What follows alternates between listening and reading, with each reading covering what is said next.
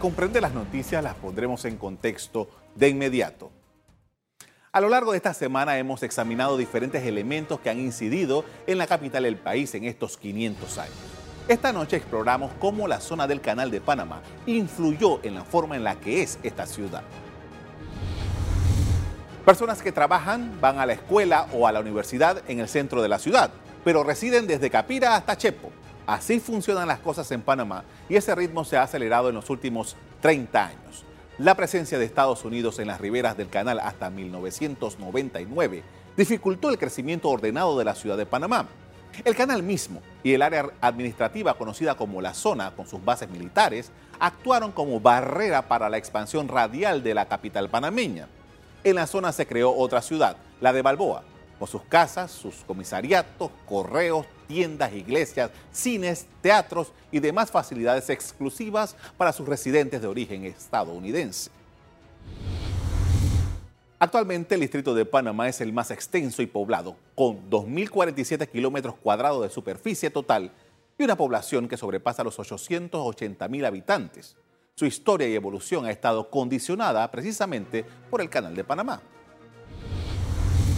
Durante los años 40 a los 50, la ciudad se caracteriza por el condicionamiento de la zona del canal y las diferencias entre las urbanizaciones céntricas, dotadas de servicios donde los sectores de ingresos medios y altos se asentaban. A principios de los 90 se creó la Autoridad de la Región Interoceánica, ARI, una institución que tuvo como función básica administrar, custodiar y mantener las áreas transferidas a Panamá en base a la ejecución de los tratados del Canal de Panamá. Años después de su creación, la ARI produjo un plan regional y un plan general del uso del suelo en el territorio que hasta 1977 comprendía la zona del canal. Estos documentos plantean elementos de ordenamiento territorial, áreas silvestres protegidas, áreas de producción rural, áreas urbanas y áreas con restricciones de uso. En 1997, el Ministerio de Vivienda, con el apoyo del Banco Interamericano de Desarrollo, presentó el Plan de Desarrollo Urbano de las áreas metropolitanas del Pacífico y del Atlántico, el cual buscaba integrar la antigua zona del canal al desarrollo metropolitano. Desafortunadamente, este proyecto que implicaba la interacción entre varias agencias del gobierno y la orientación hacia el sector privado no prosperó mucho en el año 2018 se presentó la actualización del Plan de Desarrollo Urbano de las áreas metropolitanas del Pacífico y del Atlántico con miras al año 2035.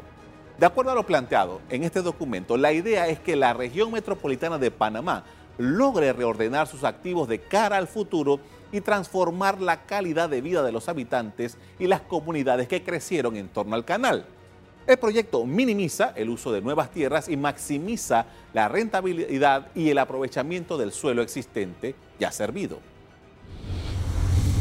Según estimaciones de las autoridades del Ministerio de Vivienda y Ordenamiento Territorial, para el año 2035 el crecimiento urbano alcanzará un 75%.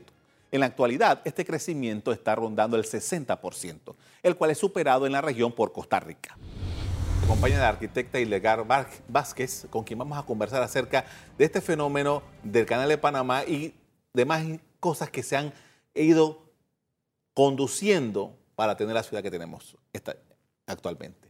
Buenas noches. Hola, buenas noches. Su visión acerca del impacto del Canal de Panamá para, para el efecto de lo que ha sido o lo que se ha convertido la ciudad de Panamá. Mira, eh, el canal de Panamá no es nada más el canal en sí, es una zona que tiene 8 kilómetros eh, a ambos lados del canal de protección. Y es una protección que en realidad nosotros como ciudadanos debemos mantener. No solamente porque le da seguridad estructural al canal, sino también es el tema del el agua. Nosotros acabamos de hacer una ampliación del canal y la necesidad que tiene el canal de agua ha crecido. Y nosotros eh, como ciudad estamos consumiendo esa misma agua que utiliza el canal para operar. O sea que hay un sentido de urgencia en ese impacto claro de cómo el canal y la ciudad están en competencia. Pero también tienes que pensar que el canal le impide a la ciudad unirse en sí misma. Tienes por un lado la ciudad de Panamá, por otro lado tienes a Chorrera, que se han convertido en ciudad dormitorio y la ciudad de Panamá se ha convertido casi como que en una ciudad muy larga donde las distancias que deberían, si fuese una forma más radial, serían mucho más pequeñas. y la codependencia entonces de rutas que te traen al centro de la ciudad, que es donde la actividad sucede hoy en día. Y esas rutas de acceso se están alimentando de lo que fueron en su momento fincas, eh, fincas de diferentes familias, y esas fincas se desarrollaron como urbanizaciones, que entonces ellas todas entran estas rutas, la ruta que, que viene del interior de Arraiján, son pequeñas fincas que se fueron convirtiendo en lo que es hoy en día Arraiján, y por otro lado tienes la 24 de diciembre, Ciudad Radial, todos esos canalizan, por ejemplo, en, la, en el corredor sur o el corredor norte. Entonces, todas esas entradas en las mañanas son imposibles, porque todo, y mientras más construimos a distancia, más codependemos de esas rutas. Y esa presión eh, no la estamos pudiendo resolver porque todavía, aunque tengamos los metros, no son suficientes y la codependencia del automóvil, eso no, haya, no ha ayudado a todo lo que tenemos eh, de presión. Por ejemplo, ahora mismo se está discutiendo, hay, toda una discusión por el tema de cuándo comienza a, a, elaborarse o a construirse el nuevo puente sobre el canal de Panamá. Y las personas que habitan a Reján y La Chorrera están muy a la expectativa con esto. Pero, ¿qué va a ocurrir eventualmente cuando se dé este puente. Va a pasar lo mismo que con el centenario, que una vez que se abrió el centenario, proliferaron más casas, más carros y al final lo que era una alternativa para desahogar a Raiján y Chorrera terminó estando en el mismo tranque. Nosotros hemos desarrollado un modelo de ciudad muy americana, de dependencia del suburbio. El suburbio en realidad lo que muda, muda a la persona a la periferia, esa persona efectivamente codepende de esas rutas para entrar a la ciudad. Hay un modelo que también deberíamos pensar, es un poco cómo mantenemos a la gente viviendo dentro del centro de la ciudad, pero también cómo desarrollamos actividades en esas periferias. Sea que Arraiján tenga actividad económica, que, que la persona que vive en Arraiján pueda tener esa actividad ya, o la persona que vive en 24 de diciembre tenga esa actividad y pueda trabajar dentro del entorno donde vive. El problema es que nosotros tenemos un centro bancario, todo está puesto en el centro de la ciudad y hasta que no comenzamos a desarrollar otras actividades, eso no se va a pasar. Pero si miras al puente, el cuarto puente sobre el canal, que eh, entiendo por ahora está parado eh, y no creo que va a pasar tan rápido como esperábamos, yo creo que lo más importante no es el puente para los automóviles, es el puente realmente para hacer la interconexión de un sistema más sostenible de, eh, de transporte, sea el metro, sea como lo vayan a estructurar eso es lo que necesitas. Tú tienes más o menos 200 y pico mil carros que entran todos los días de esa zona a la ciudad y los tranques son horrorosos. La persona, yo creo que esas personas pueden pasar cuatro horas de su día montados en un automóvil tratando de llegar de su casa al trabajo o viceversa. Y eso no es sostenible. Y esa presión también de, esa, de esas fincas que se convirtieron en casas, también le crean una presión al canal de Panamá, al agua, lo que usted mencionaba hace un rato y, al ambiente que necesita justamente el canal. Porque toda esta zona de Arraiján y La Chorrera, todos son vecinos del canal de Panamá. Nosotros hemos desarrollado una, una economía basada en el concreto. El gobierno se elige por las obras que construye. Cuántas carreteras construí, cuánto hice, y no estamos realmente analizando y planeando, aunque han, ido, han habido planes. Los planes no están analizando todas las aristas.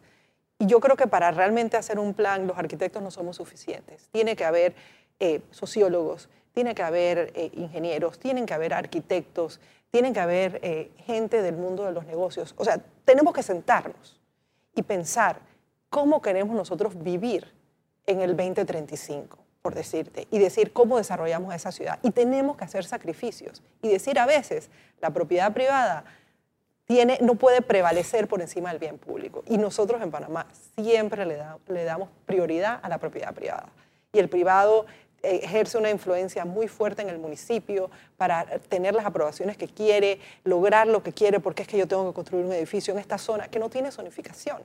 Y muchas veces tienes eh, de esas fincas que fueron desarrolladas como eh, pequeñas urbanizaciones de viviendas de bajo nivel, y de repente comienzas a tener estos cambios de zonificaciones y donde la presión inmobiliaria hace estas torres enormes con infraestructura que no tenemos, porque no tenemos la infraestructura de calles para esas torres, no tenemos la infraestructura de agua, no tenemos la infraestructura eléctrica y, comenzamos a construir una ciudad que se, se siente emparchada en cierta manera.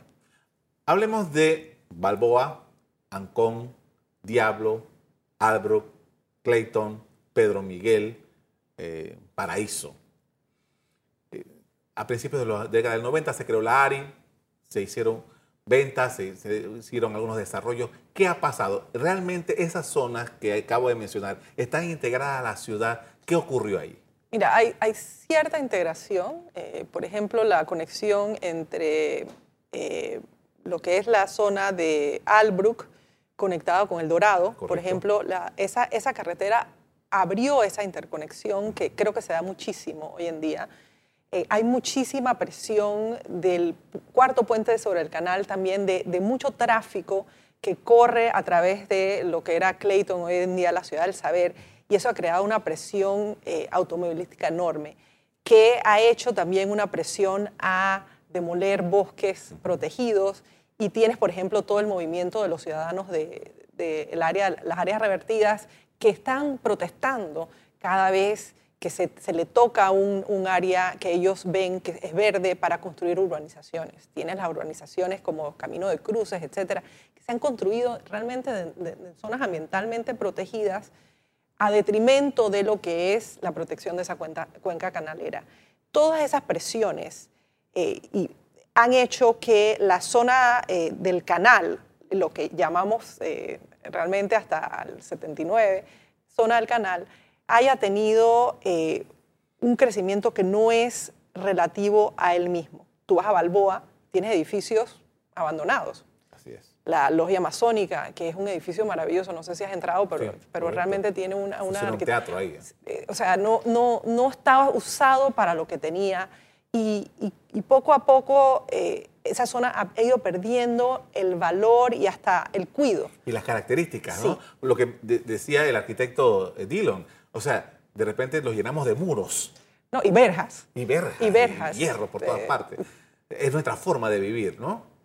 Es nuestra idiosincrasia, nuestro miedo. Porque lo que pasa es que el modelo era un modelo de ciudad jardín. Una ciudad jardín es una ciudad abierta al medio ambiente, además diseñada eh, tropicalmente. Eh, los americanos sembraron cada palma y cada planta que pusieron ahí con mucha intención.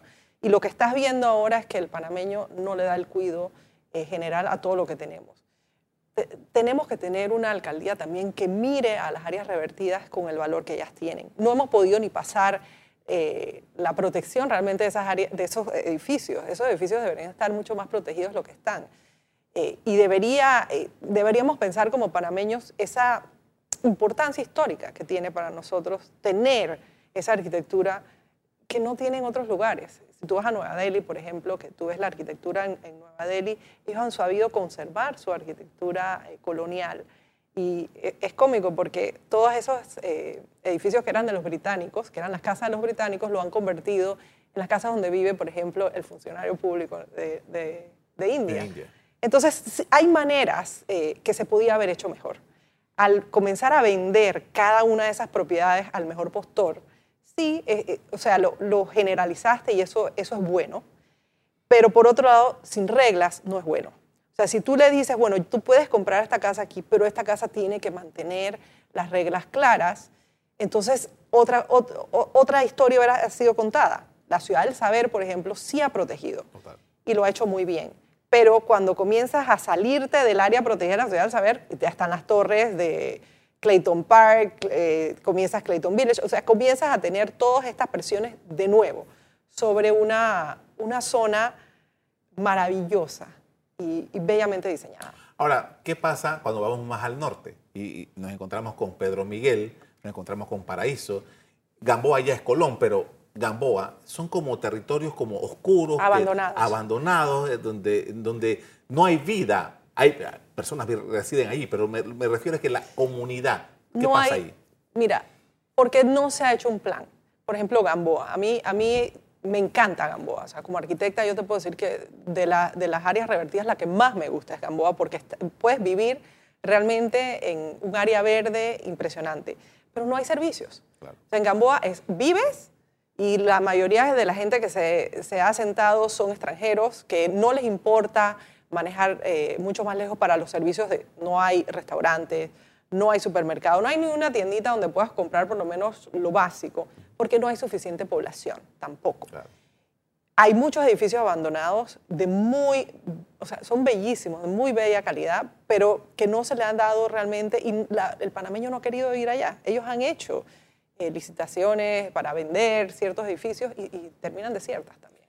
Probablemente ahora con el nuevo puente que ha construido el Canal de Panamá para conectar a Gamboa, a lo mejor eso estimula un poco porque el tránsito hacia allá era, eh, era complicado. Sigue siendo complicado. Sigue siendo complicado.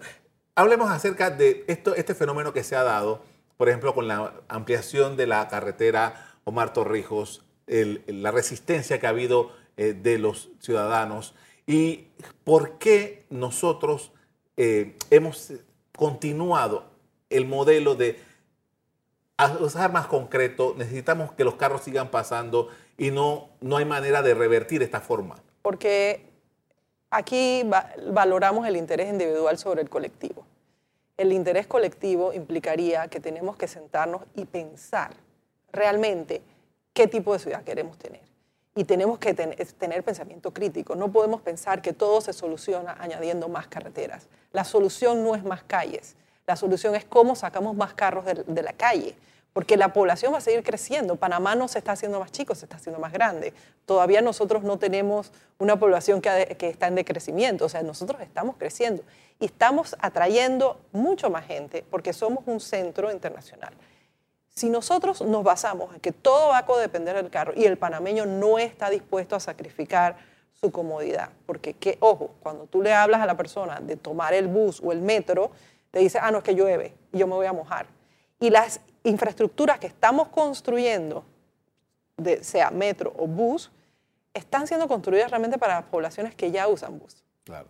No estamos construyendo para las poblaciones que usan carro y tendrían la opción de usar metro. Que es lo que yo creo que, por ejemplo, conectar a Raiján con la ciudad ayudaría un montón, porque hay mucha población que sí usa el automóvil para venir a la ciudad y que si tuvieran la oportunidad de usar un metro lo utilizarían.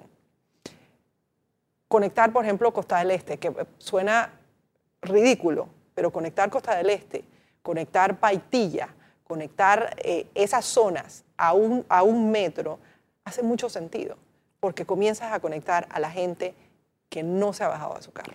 El panameño sigue comprando carros y compra cada día más y cada persona tiene el suyo o sueña tener el suyo a un cierto nivel económico. Entonces eso no es, eso no es sostenible. Perfecto. Le agradezco mucho por habernos compartido estos interesantes temas porque en esta semana hemos querido entregarle al público una visión de más allá de la celebración del quinto centenario es qué es lo que hemos hecho con esta ciudad. Muchas gracias.